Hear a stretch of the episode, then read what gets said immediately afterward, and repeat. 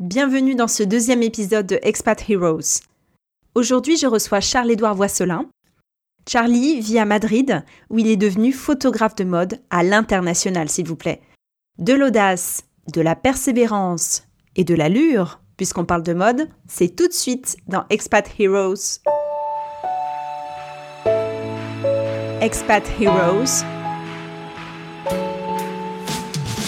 S'adapter, se réaliser à l'étranger. Bonjour Charlie. Salut. Euh, je suis très heureuse de te recevoir dans Expat Heroes. Ben, je suis très heureux d'être là. Alors, on s'est rencontrés euh, à Madrid il y a six ans, alors qu'on suivait tous les deux le master communication à la Complutense. Ouais. Et euh, on s'était plutôt euh, perdu de vue. Oui, c'est vrai. Et j'ai lu donc sur les réseaux sociaux que tu étais devenu photographe professionnel. Et là, je me suis dit, waouh, faut absolument que je l'interviewe. Ça vaut le détour. Tu, tu n'as pas pu résister au glamour de, ce, de cette profession. Exactement. donc, tu es, tu es marié sans enfant pour le moment. C'est ça. Et tu serais sans doute pas devenu photographe professionnel sans ton blog desgensenphoto.com. Alors, explique-nous pourquoi tu as créé ce blog. Euh, en fait, je suis euh, rentré dans une boîte euh, dans, aux environs de 2011 euh, et j'ai rencontré quelqu'un dans cette entreprise qui avait un blog de, de street style. Euh, Donc, elle m'a ouvert un peu le- le- la, perspective. Moi, je faisais de la photo déjà depuis très longtemps, mais vraiment à titre amateur. Je fais- faisais beaucoup de photographies d'architecture, de photographie d'ambiance, de nuit, et pas du tout de photos de gens. Et elle, elle m'a ouvert le- la perspective des photos de, de gens et particulièrement du street style. Et à, cette époque, c'était quand euh, le sartorialiste, qui est le gourou du street style euh, encore aujourd'hui, euh, avait son blog qui vraiment était en train d'exploser, quoi. Et d'exploser dans le sens où c'était vraiment, il avait 2 millions de visites par jour. Enfin, c'était c'était vraiment fou, quoi. Et moi, je connaissais pas trop ce monde-là. Elle m'a ouvert cette perspective. Elle avait un blog, elle, avant de rentrer dans cette boîte, qu'elle m'a montré. Et j'ai commencé à acheter du matériel pour pouvoir prendre des gens en photo. Et en achetant ce matériel, euh, j'ai commencé moi-même à prendre des gens en photo. Et je me suis dit, ben, comme je prends des gens en photo, je vais ouvrir un blog qui s'appellera Des gens en photo.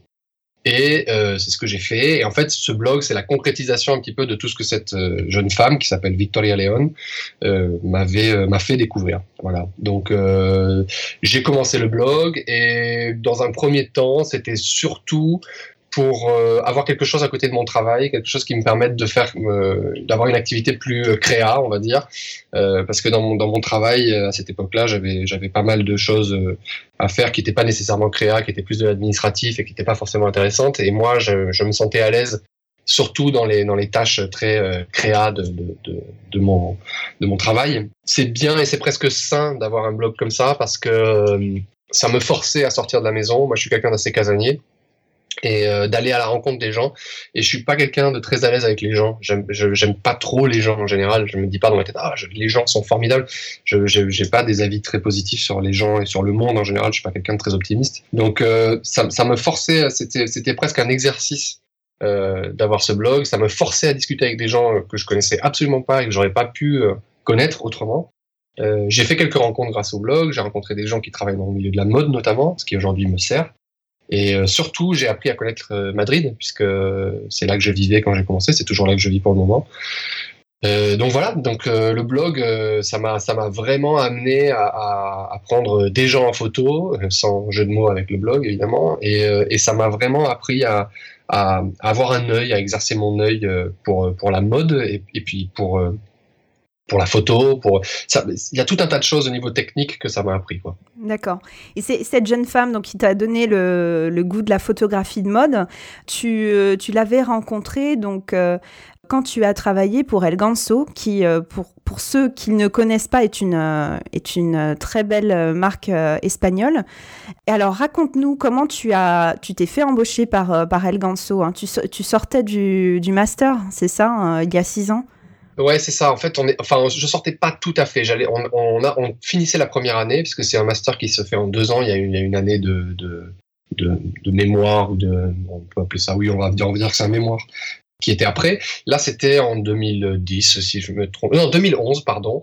Euh, je suivais la marque depuis pas mal de temps sur Facebook et j'avais vu qu'ils avaient ouvert un magasin à Paris. C'était au tout début où Facebook commençait à introduire des nouvelles langues. Euh, on allait pouvoir faire des posts depuis des pages avec des langues différentes. Euh, et moi, je m'intéressais beaucoup à ça. On était dans le master et je savais que l'année allait se terminer et qu'il fallait que je trouve euh, des stages en Espagne. C'était pas compliqué. Il y avait la crise, donc des stages, il y avait que ça. Mais moi, je voulais trouver du travail. Je m'étais dit, bah, je peux toujours envoyer un email et leur dire que je suis français, que je viens d'Espagne et que je pourrais m'adresser à leur communauté française, puisqu'ils viennent d'ouvrir un magasin à Paris, un magasin physique. Ils vont forcément vouloir se développer plus euh, sur, en France. Et du coup, ils vont avoir besoin de gens qui, qui parlent le français, qui comprennent la, culture française et euh, qui puissent s'adresser à leur, à leur public français. Donc, je leur ai envoyé un mail. Tu as, tu as fait preuve de beaucoup d'audace en fait. Hein. Tu as, réfléchi, non, mais tu t'es dit, euh, ben, quelle est ma valeur ajoutée, moi, en tant que Français parlant un espagnol courant, hein, pour le coup, vu que tu suivais le master, mais et tu, donc tu as, tu as envoyé une lettre, hein, c'est ça? C'est ça. En fait, je me disais, euh, ils vont forcément vouloir parler avec leur communauté. Et euh, si quelqu'un doit le faire, ben, j'aimerais autant que ce soit moi plutôt qu'une agence. Parce que je me, doutais qu'à un moment donné, il y aurait une agence qui viendrait les chercher, c'est normal. C'est comme ça que ça fonctionne dans ce milieu-là. Donc, euh, je me disais, avant qu'une agence ne le fasse, il faudrait que je le fasse moi. Donc, tout de suite, j'ai écrit. J'ai dû écrire peut-être même pas un mois après qu'ils aient ouvert. Et trois semaines plus tard, je reçois une réponse donc de, Victoria, qui est donc la jeune fille dont je parlais tout à l'heure, qui me dit Je suis très intéressé de te rencontrer est-ce que est-ce que ça te dit qu'on se rencontre dans le centre de Madrid euh, tel jour C'était un jour d'avril? Donc je dis bah oui bien sûr, euh, allons-y. Donc je, vais, euh, je les retrouve et elle avait amené avec elle quelqu'un qui elle m'avait présenté comme étant responsable réseaux sociaux et qui en fait s'est avéré être son compagnon qui, qui avait créé un blog, un des blogs d'humour en Espagne les plus les plus lus. Je crois qu'il a presque 10 millions de visites par jour aujourd'hui. Donc c'est vraiment quelque chose de, de très très gros. C'est c'est sa principale source de revenus. Enfin c'est sa source de revenus. Et du coup, euh, lui m'a posé des questions qui étaient très techniques sur les réseaux sociaux, puisque Victoria s'y connaissait pas trop. Enfin, elle s'y connaissait un petit peu, mais comme tout un chacun, lui, en revanche, il s'y connaissait beaucoup et il m'a posé des questions difficiles, genre si tu dois communiquer telle telle news, euh, avec quel réseau social tu le ferais? Si tu dois communiquer telle chose, avec quel réseau social tu le ferais? Est-ce que tu si par exemple je te dis j'ai envoyé une photo sur tel réseau social, est-ce que tu trouves que c'est le bon réseau social pour faire ça? Si oui, pourquoi? Sinon, pourquoi? Enfin, c'était assez euh, assez complet quoi comme entretien. Et, puis en fait, euh, très rapidement, elle m'a recontacté pour me dire Ok, bah, on aimerait commencer à travailler avec toi, mais il faudrait que tu travailles euh, en freelance en fait. Donc euh, moi, j'étais pas du tout freelance à cette époque, je connaissais absolument pas ce monde-là. J'en avais entendu parler, je savais qu'il y avait des gens qui faisaient freelance, ça me semblait complètement fou de faire ça. Et je me disais ouais, je vais déjà commencer par bosser et puis ensuite on verra quoi. Parce que moi, mon but ultime, c'était évidemment de rentrer dans la boîte. Et là, je me suis dit, j'ai un pied dans la porte, quoi. Tu vois, je me suis dit, euh, là, là, je, je, suis, je suis dans une position où, euh, où il faut que je me rende indispensable, quoi. Donc, euh, c'est ce que j'ai essayé de faire. D'accord, oui, et puis du coup, en, quelques mois, hein, on t'a confié donc la gestion du site web, le community management, ouais. mais aussi après le merchandising, c'est ça? Ouais, alors euh, euh, ça c'était un peu plus tard, ouais, en 5, je crois que c'est en septembre, euh, oui c'est ça, en septembre 2011, on m'a on m'a dit, bah je, enfin Victoria me le disait depuis pas mal de temps, et puis moi je m'étais quand même battu pour pour être présent, donc tous les lundis j'allais en réunion avec elle alors que c'est à l'autre bout. par rapport au stage où j'étais, c'est vraiment comme si je, je sais pas si t'as beaucoup de Parisiens qui t'écoutent, mais on va dire Imaginez-vous que j'étais euh, euh, en stage à, Saint-Ouen, donc au nord-ouest de Paris, et j'avais, euh, je devais aller à Montreuil pour des réunions, donc il fallait que je traverse toute la ville. Enfin, c'était, c'était, c'était assez épique, et, je voulais absolument faire ça parce que je voulais qu'elle sente que j'étais motivé, quoi. Et, et elle me disait, à chaque fois que j'allais en réunion, elle me disait, je vais avoir besoin de quelqu'un à un moment donné, je vais avoir besoin de quelqu'un. J'ai pas assez de gens qui travaillent avec moi, et je vais avoir besoin de quelqu'un. J'aimerais que ce soit toi. Et en septembre, bah, elle m'a confirmé, elle m'a dit bah, Ok, c'est toi, et euh, il faut que tu rentres maintenant dans la boîte. Donc là, euh, je, je m'étais jamais fait freelance, en fait, ils m'avaient jamais payé, donc ils m'ont tout remboursé sur mes premiers salaires. Et, euh, et j'ai commencé à bosser pour eux. Et là, là effectivement, j'ai fait, j'ai enfin, touché plein de trucs du doigt. J'ai fait du community management, j'ai fait le site web, j'ai fait, enfin, on, on, a fait avec Victoria, on a fait plein de choses. On, on faisait euh, toute la communication en fait, toute la communication euh, d'Alganzo. Et quand je dis communication, c'est pas nécessairement des communiqués de presse ou des relations presse ou, même euh, des, des, publications de statut sur Facebook, c'est vraiment ça, mais en plus tout ce qui est image de marque, identité euh, vers l'extérieur, identité aussi vers l'intérieur. On faisait aussi la communication en interne. C'était, euh, c'était, ça faisait des, des, bonnes journées bien complètes. Ouais. Ta persévérance euh, a payé, donc tu avais réussi à te faire embaucher encore en six mois alors, non? Ou, Cinq mois, ouais. Cinq mois. Cinq, cinq mois, d'accord. Ouais, ouais, euh, tu as eu vraiment la chaîne de communication de A à Z avec des journées euh, extrêmement riches. Ouais. Et presque trois ans après, tu as décidé de quitter El Ganzo. Oui. Et c'est là que tu as lancé le blog des gens en photo, c'est ça? Alors le blog, je l'avais en parallèle déjà depuis euh, depuis euh, presque un an. Enfin non, un peu plus d'un an. J'ai commencé, on va dire, le blog. Je, l'ai ouvert en novembre 2012, mais j'ai commencé sérieusement en février 2013. Donc euh, depuis février 2013 jusqu'à juin 2014, quand je suis sorti d'Elganso, j'avais mon blog, sachant que en hiver, je n'avais pas le temps de faire de photos puisque je rentrais de tard et que quand je rentrais, il faisait nuit et que la particularité du street style, c'est que les photos se font surtout le jour en fait. Enfin, il faut qu'elle soit très bien éclairée parce que le street style c'est la mise en avant d'un look. Donc euh, il faut tu, tu, utilises un objectif qui est particulier, qui a une grande ouverture. Euh, bon, je vais pas rentrer dans les détails techniques, mais en gros tu ne peux pas faire des photos de nuit ou c'est très compliqué de faire des photos de nuit. Donc euh, tout ce qui est à partir de, de bah, maintenant, plus ou moins, enfin octobre jusqu'à mars, je pouvais pas vraiment faire de photos à part le week-end. Donc c'était vraiment et le week-end parfois j'avais pas le temps ou par envie j'étais fatigué j'avais envie de dormir et de me reposer. Mais euh, j'essayais de me forcer j'essayais de j'essayais quand même d'avoir une et du coup oui, malgré tout donc tu as quand même réussi à prendre des photos et là il y a un blogueur donc le blogueur de The Shoemaker World c'est ça? C'est ça qui t'a repéré. Oui. et mais qu'est-ce qu'il t'a proposé alors? Alors, euh, parallèlement à ce que je faisais pour mon blog, euh, de par le, de par l'activité de street style, il y a beaucoup de blogueurs qui m'avaient contacté et effectivement, Alvaro, c'est l'un d'entre eux. Euh, à cette époque, je faisais beaucoup de photos de blogueurs. Les blogueurs, ils ont, les blogueurs mode, ils ont besoin de photos parce qu'ils ont besoin de contenu déjà pour publier. C'est des gens qui publient énormément. Ils ont besoin d'avoir beaucoup de contenu. Et, euh, et, la photo street style, c'est une photo qui s'applique parfaitement à cette formule parce que c'est vraiment ce qu'ils veulent en fait, c'est mettre en avant un look. Et la photo street style, ce que tu fais, c'est mettre en avant un look. La particularité d'Alvaro, c'est que lui m'a tout de suite dit je veux que tu deviennes mon photographe et je veux, euh, je veux voyager avec toi. Je veux t'emmener à Pity Woman. Ah. Et Pity, Pity Womo, c'est euh, le, plus gros salon euh, textile et mode masculine. Euh, ça a lieu deux fois par an, une fois en janvier, une fois en juin. À chaque fois la deuxième semaine de janvier, deuxième semaine de juin, si je me trompe pas. Oui, c'est ça. Et lui m'a dit, donc ça, il m'a écrit en novembre 2014. Non, il m'a écrit en été 2014. Il m'a écrit en août et, euh, et, il m'a dit je veux qu'on se rencontre. On a eu du mal à se rencontrer, puis au final on s'est rencontré en novembre, en octobre. Et il m'a tout de suite dit je veux, je veux t'emmener, donc je vais, je vais te payer le voyage et je vais te payer l'hôtel. Et il faut que tu viennes avec moi à Florence. Il faut que tu. Je connaissais déjà le salon, j'en avais déjà entendu parler et j'avais vu des photos et je trouvais ça incroyable. Je me disais ah, ce serait formidable que je puisse y aller. Et lui m'a dit bah vas-y en fait, viens avec moi. Et, euh, et en fait à ce moment-là ça m'a ça m'a ouvert vraiment euh, les yeux sur un certain nombre de choses, euh, notamment le fait que j'aimais vraiment faire, faire, de, faire de la photo plus qu'autre chose. Faut savoir que quand je suis parti de, de Ganso, je me suis pas dit euh, c'est bon, je vais partir être photographe. Je me suis dit euh, ah, ce serait super bien si je pouvais faire de la photo. Mais comme je vais pas y arriver, parce que ça c'est l'histoire de ma vie, je me dis tout le temps euh, ah j'ai envie de faire ça, mais comme je vais pas y arriver, je vais plutôt euh, faire ça euh, en sécurité et comme ça après, bah, si j'arrive à faire des photos c'est chouette, mais si j'y arrive pas, bah, c'est pas grave. J'aurai toujours ce truc là que je ferai à côté. En l'occurrence, ce truc là que je fais à côté, c'était faire de la communication en freelance. Puisque j'avais bossé pour une marque pendant trois ans, que j'avais fait ça, je m'étais dit bah, je peux faire ça, je peux le vendre. Et effectivement, j'ai vendu un petit peu euh, à des marques pendant un temps, mais ça me plaisait pas vraiment. J'étais pas vraiment euh, heureux à, faire ça. ça. ça. correspondait pas au style de vie que je voulais. Euh, ça Attends, excuse-moi, c'est quand même incroyable. En fait, il t'a payé donc les billets d'avion, l'hôtel, pour que mhm. tu le photographies. C'est ça. Et, et ensuite, toi, tu, tu prenais des photos que tu, des gens qui étaient au salon pour les revendre après, c'est ça? Alors, euh, je, alors, je suis parti avec lui, c'était en janvier 2015. Il m'a dit, le deal, c'est que tous les jours, je vais avoir un look différent et il faut que tu me prennes plusieurs photos et il faut que tu me les donnes rapidement. Après, tu fais ce que tu veux. Et moi, je savais qu'il y avait des, forcément des, des, des, des, médias qui allaient être intéressés parce que ce sont des choses de l'industrie, euh, par des photos du, du, du, salon, enfin des gens qui assistaient au salon. Disons que le, le salon, c'est quelque chose et les gens qui assistent au salon, c'est autre chose complètement. Et il y a vraiment deux salons. Il y a le salon qui se déroule entre les professionnels à l'intérieur, euh, derrière les portes du salon.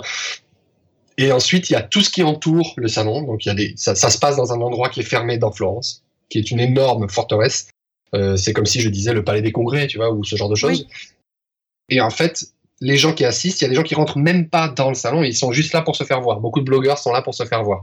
Il y a beaucoup de gens aussi qui sont des blogueurs et qui vont voir des marques qui discutent parce qu'il y a énormément de marques qui sont présentes. Les marques les plus importantes sont là. Mais il y a aussi des gens qui viennent juste pour se faire prendre en photo, littéralement. parce que parce que c'est leur travail, parce que euh, parce que c'est leur ego qui le réclame. Il y a plein, il y a plein de raisons différentes pour faire ça, mais c'est un moment pour ces gens-là de mettre en avant leur activité, quelle que soit leur activité. D'accord. Donc du, du coup, tu, prenais les photos de, bah, de ces gens-là, c'est ça? Voilà. Je savais que j'allais pouvoir prendre les photos de ces gens-là, et je savais qu'il y a des gens qui seraient intéressés par ça.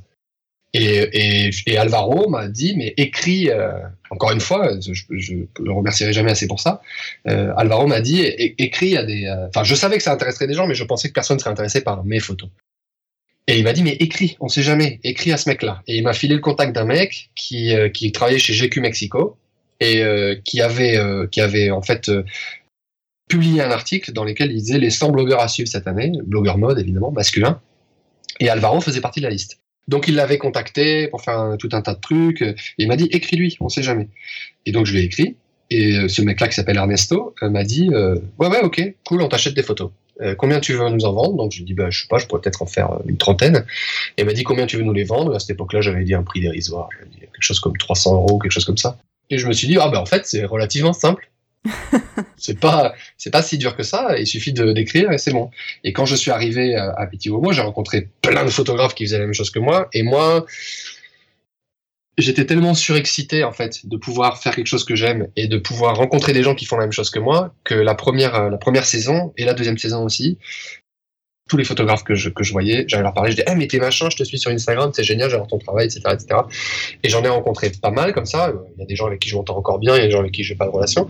Mais, euh, mais il y en a un en particulier qui est français, qui vient à New York. Et euh, je lui ai dit, bah voilà, moi je travaille pour, pour tel client, tel client. Et il me dit, ah bon, mais ça fait combien de fois que tu viens là?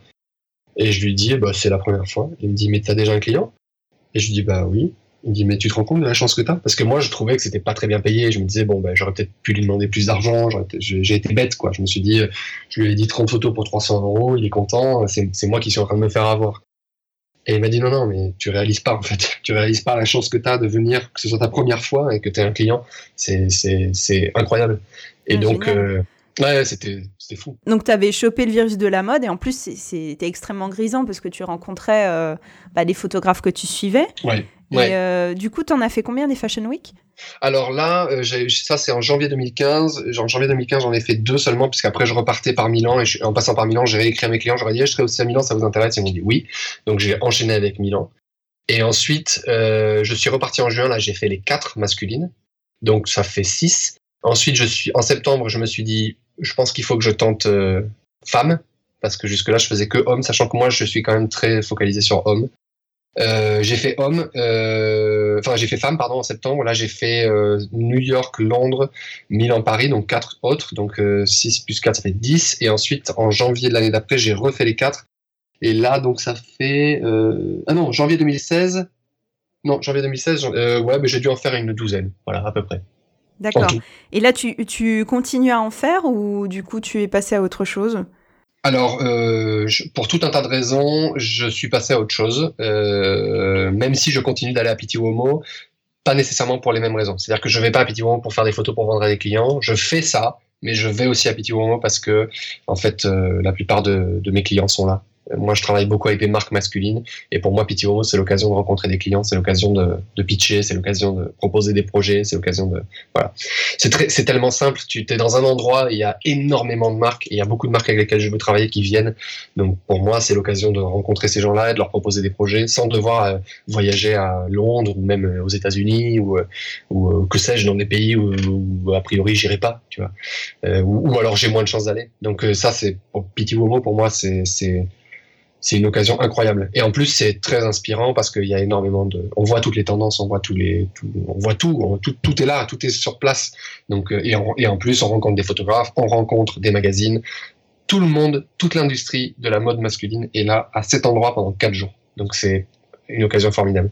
D'accord, donc pas que des photographies, donc tu disais, euh, tu proposais d'autres, d'autres projets peut-être aux, aux, marques. Et donc qu'est-ce que, qu'est-ce que ça peut être autre que la photo? Moi, j'y connais rien en mode, hein, mais. Alors en mode, euh, tu, on va dire que tu as euh, plusieurs façons de fonctionner. Euh, enfin, moi, en tout cas, j'ai plusieurs façons de fonctionner. Soit je propose du contenu pour leur blog ou pour leurs euh, réseaux sociaux. Donc, beaucoup de photos, pas forcément d'une qualité extraordinaire, mais qui peuvent être des contenus qu'ils peuvent publier tous les jours. Ça, c'est une formule qui, qui fonctionne pas trop mal. C'est pas la folie, mais ça fonctionne pas trop mal. Et, c'est souvent une bonne manière d'aborder une première collaboration. Ensuite, tu peux faire des photos de mode pur et dur, dans ce qu'on appelle de l'édito. Euh, ça, c'est, ça correspond à peu près à ce que tu vois dans les magazines de mode quand euh, tu vas aux dernières pages, ou tu vois dans Elle, ou Marie Claire, ou, ou, GQ, ou euh, Esquire pour les hommes. Il y, a des, y, a, y a ce qu'on appelle des éditos, donc c'est des, des, photos qui sont un peu, un peu moins, un peu plus conceptuelles, on va dire, à la fin des magazines généralement. Et ensuite, tu as de la vidéo. Et ça, la vidéo en ce moment, c'est ce qui fonctionne le mieux. La vidéo, c'est, c'est, il y, a une, il y a comme un vent de panique où tu sens que les clients veulent absolument faire de la vidéo en ce moment. Et, et moi, comme c'est quelque chose, c'était une de mes premières amours, euh, bah, ça, ça, me va plutôt pas mal, ça fonctionne pas mal, donc euh, je suis assez content. Voilà. D'accord. Et la vidéo, donc tu en faisais déjà avant? Alors la vidéo, j'en ai fait euh, quand j'étais beaucoup plus jeune, en 2006. J'avais travaillé pour un festival de danse qui s'appelle les Étés de la danse, avec une boîte qui, est formidable, avec deux femmes qui ont changé ma vie. Euh, la boîte s'appelait Muscle ton jeu. Euh, et donc Muscle ton jeu était prestataire pour les étés de la danse. C'était donc en 2006 et on avait créé le blog du festival.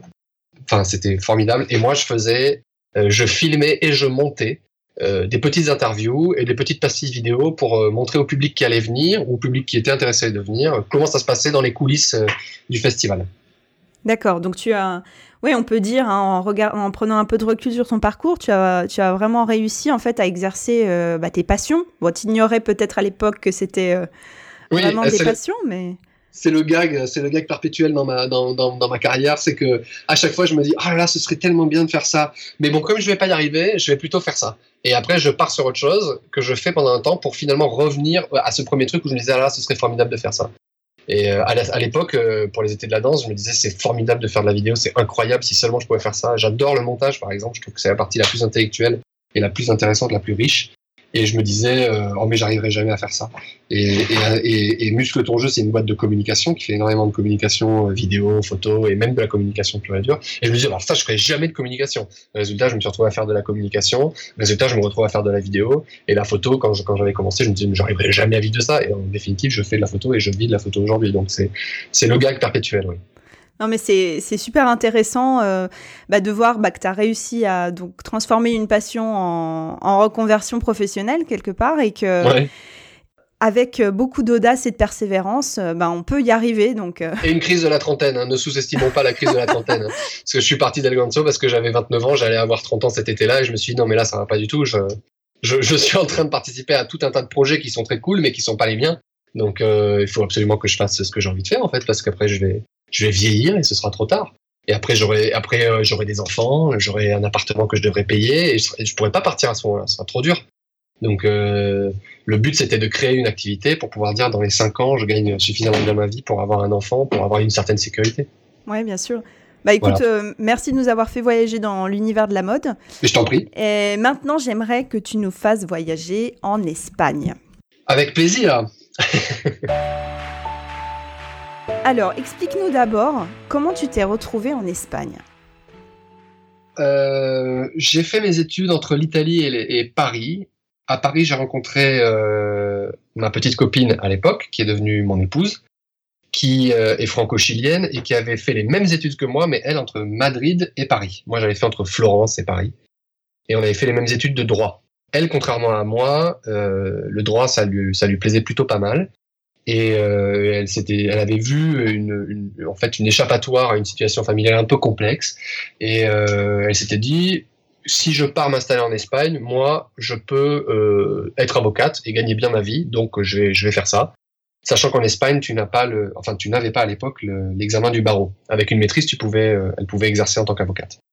Et moi, partir en Espagne, mais ben, ça me disait bien parce que je parlais français, je parlais anglais, je parlais italien, mais je parlais pas espagnol. Et, je, je, trouvais que l'espagnol c'était important. Donc euh, on s'est mis d'accord, on a dit on fait nos petites valises au bout de nos trois ans d'études à Paris.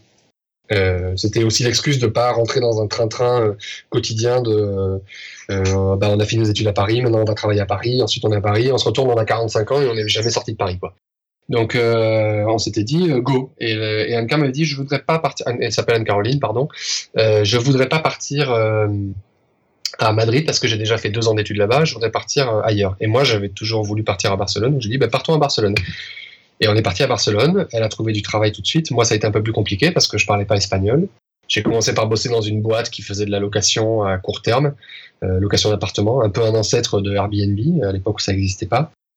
Et euh, là, je gérais le standard, ce qui était très comique puisque je parlais pas du tout espagnol. Donc, euh, supposément, je devais gérer les clients internationaux, mais souvent j'avais des clients espagnols qui m'appelaient et j'étais complètement perdu. C'était drôle, mais ça a été un gros avantage. Ça m'a permis d'apprendre très vite à parler espagnol. Et euh, ça a plutôt bien marché. J'ai fait quatre mois dans cette boîte. Au bout des quatre mois, je parlais, je parlais espagnol suffisamment pour me faire comprendre. Et six mois plus tard, je parlais couramment espagnol. Ça y était quoi. Et à l'époque, alors, c'était en quoi? En 2008, non? Ça, c'était en 2007, octobre 2007. Et tu avais retrouvé facilement du, du travail? Je crois que j'ai trouvé ce travail-là en décembre. Non, j'ai dû le trouver en novembre. Moi, j'ai trouvé assez rapidement. Je sais pas par quel mystère, mais j'ai trouvé assez rapidement. C'était très mal payé. Hein. Je ne veux pas te cacher que je gagnais pas des, des 100 et des 1000. Anne-Caroline, elle, gagnait, elle gagnait des sous pour nous deux. Elle était avocate. C'était, c'était vraiment. Moi, j'avais, j'avais un, salaire de misère. Enfin, c'était, c'était ridicule. Ouais, trouver des, des petits boulots euh, mal payés, ça doit pas être difficile. C'est pas difficile. tu dis. Ouais en fait, mon but, c'était juste de pouvoir, à ce moment-là, quand j'ai trouvé ce travail-là en particulier, c'était de pouvoir parler espagnol. C'est tout. Donc, tu, trouves toujours quelque chose. Si tu te fixes un objectif, euh, avec le temps, tu vas arriver à cet objectif. Le problème, c'est quel objectif tu t'es fixé. Il y a des, si tu manques d'ambition, bah, tu vas atteindre un objectif qui est pas ambitieux. Et ça a été mon problème tout de suite après ce travail-là. Je manquais d'ambition et je me suis retrouvé dans une boîte, euh, ou, dans une grosse boîte informatique où je faisais du recouvrement. Bon, toi, tu me connais un petit peu, les gens qui m'écoutent ne me connaissent pas, mais toi, tu me connais un petit peu, tu connais mon profil. Euh, T'imagines bien que le recouvrement, euh, c'est pas vraiment. Euh, non. Tu vois, j'étais pas fait pour ça, quoi. non, c'est sûr. Euh, voilà. Et, Mais du coup, bon, tu savais au fond de toi que tu voulais faire autre chose, enfin, ou tu le savais pas encore, mais ça. Ouais, je savais pas quoi. Enfin, si, d'ailleurs, c'était quand, quand, quand Anne-Caroline m'a épaulé, et encore une fois, j'ai eu une chance énorme, c'est d'être toujours entouré de gens qui ont eu la patience d'écouter mes crises existentielles que ce soit ma femme ou que ce soit Victoria plus tard chez Eleganzo ou que ce soit, euh, je n'ai pas d'exemple là tout de suite, mais il y en a tellement, enfin il y a tellement de gens qui m'aident euh, tous les jours que, si je devais faire des remerciements, je ne finirais pas. Mais à cette époque-là, j'avais des discussions. J'ai la sensation aujourd'hui avec le recul que c'était tous les soirs, c'était probablement pas tous les soirs, où Anne-Caroline me dit mais fais ce que tu veux, par pitié, fais-le quoi. Et à cette époque-là, je lui répondais littéralement non mais je peux pas faire ce que je veux parce que je gagnerai pas de sous avec ça c'était ancré dans ma tête. Je pouvais pas gagner de sous en faisant de, la photo. À cette époque-là, je voulais déjà faire de la photo quand, on était à Barcelone. Ou du cinéma. À cette époque-là, je voulais faire du cinéma. Et je me disais, mais j'y arriverai jamais. Je n'y arriverai jamais. Mais c'est vrai que le, le, le, moteur, c'est vraiment d'être dans l'action. Parce que c'est vrai que si on, on réfléchit, on tourne en rond, il faut. Ouais, c'est vrai que la solution, c'est ça. Il faut, qu'on, faut se lancer et puis, euh, et puis on voit, quoi. Si j'ai un conseil à donner à une personne qui et ça, marche pour quelqu'un qui veut se lancer dans la photo, ça marche pour quelqu'un qui veut partir vivre à l'étranger, ça marche pour tout. Arrêtez de, réfléchir. Faites, quand on est parti à Barcelone, on n'avait aucune idée, on s'en rencontre aujourd'hui, on n'avait aucune idée de ce qui nous attendait, mais aucune. On avait 24 ans, euh, on avait zéro sous, on savait pas du tout euh, où on mettait. Bon, évidemment, on a eu la chance d'avoir mes parents qui nous ont aidés un petit peu euh, pour, nous installer. Et il y a un moment donné, il faut juste, faut se lancer, il faut faire ça ne marche pas si tu n'es pas, euh, si tu n'as pas une bonne dose d'inconscience. Et je, je, répète, ça s'applique à tout. Ça s'applique à partir vivre à l'étranger, euh, se lancer, dans mon cas, dans la photo, ou, ou si tu veux devenir, je sais pas, artiste peintre, ou illustrateur, tu vois, enfin, peu importe ce que tu veux faire, si c'est ce que tu veux faire, eh ben, il faut se lancer. Ouais, s'affranchir du regard des autres et surtout du regard de l'éducation qu'on a eue, c'est vrai, de se dire, euh, ah non, mais ça va pas rapporter un sou, qu'est-ce que je vais faire de ma vie euh? Attends, moi j'ai été élevé par des parents qui, qui, mon père m'a toujours dit, ah, ce serait bien que tu sois acteur, donc tu vois, c'est pas mal quand même.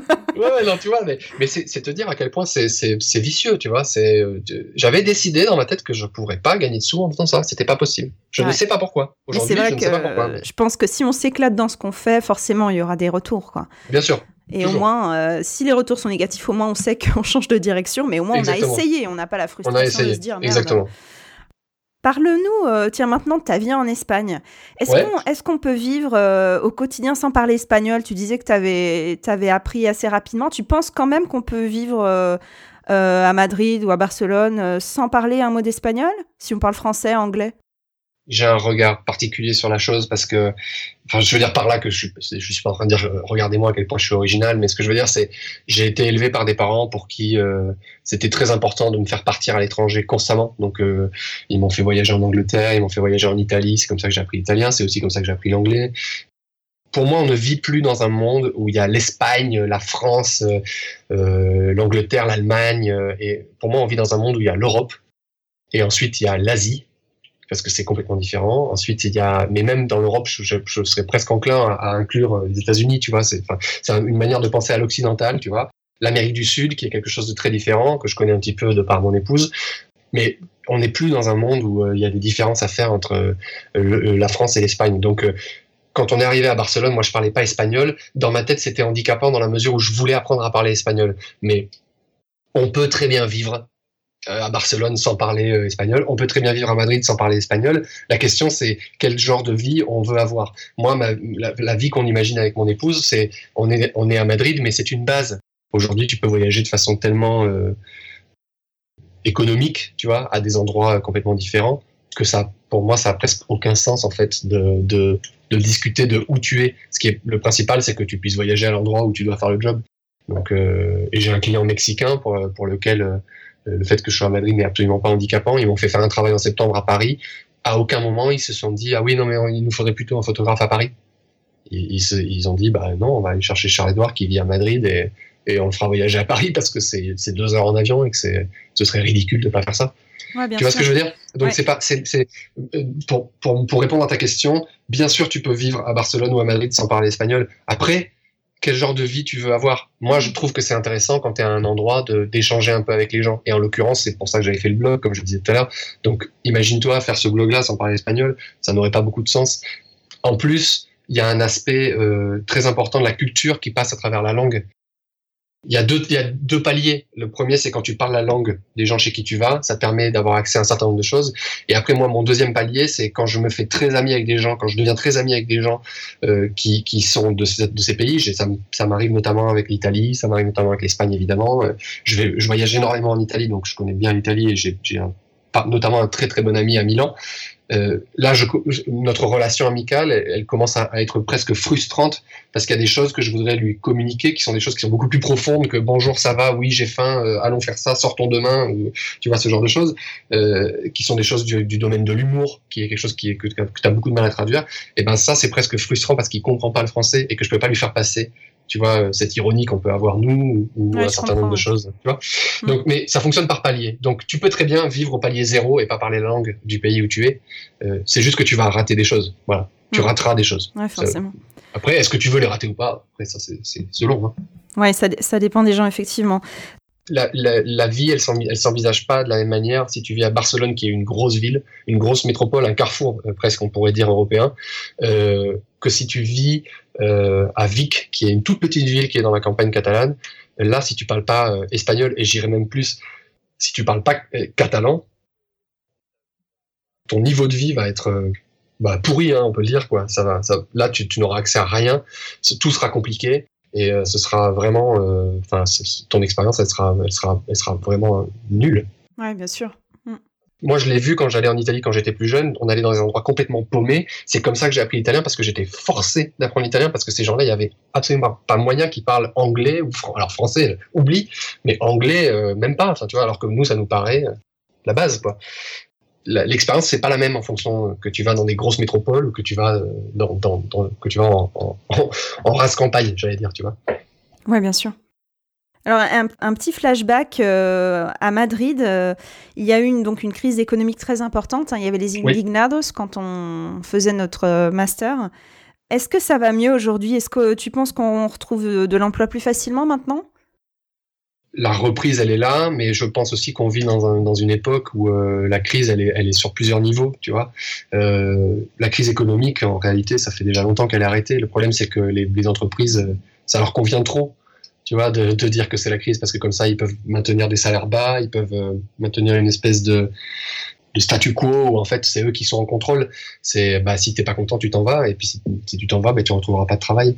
Donc il y a ça d'une part qui fait que, que, que, le, que le statu quo il est quand même assez maintenu. Je pense que c'est plus facile de trouver du travail qu'il y a trois ans, mais je pense pas que ce soit euh, si facile que ça pour les gens. Ensuite, il y a euh, le fait que la crise elle est politique aujourd'hui. Enfin, moi, je suis quelqu'un comme je disais assez pessimiste, mais quand tu vois l'élection de Trump, quand tu vois euh, mais il y a une montée des extrêmes, ça c'est certain en Europe. Mm.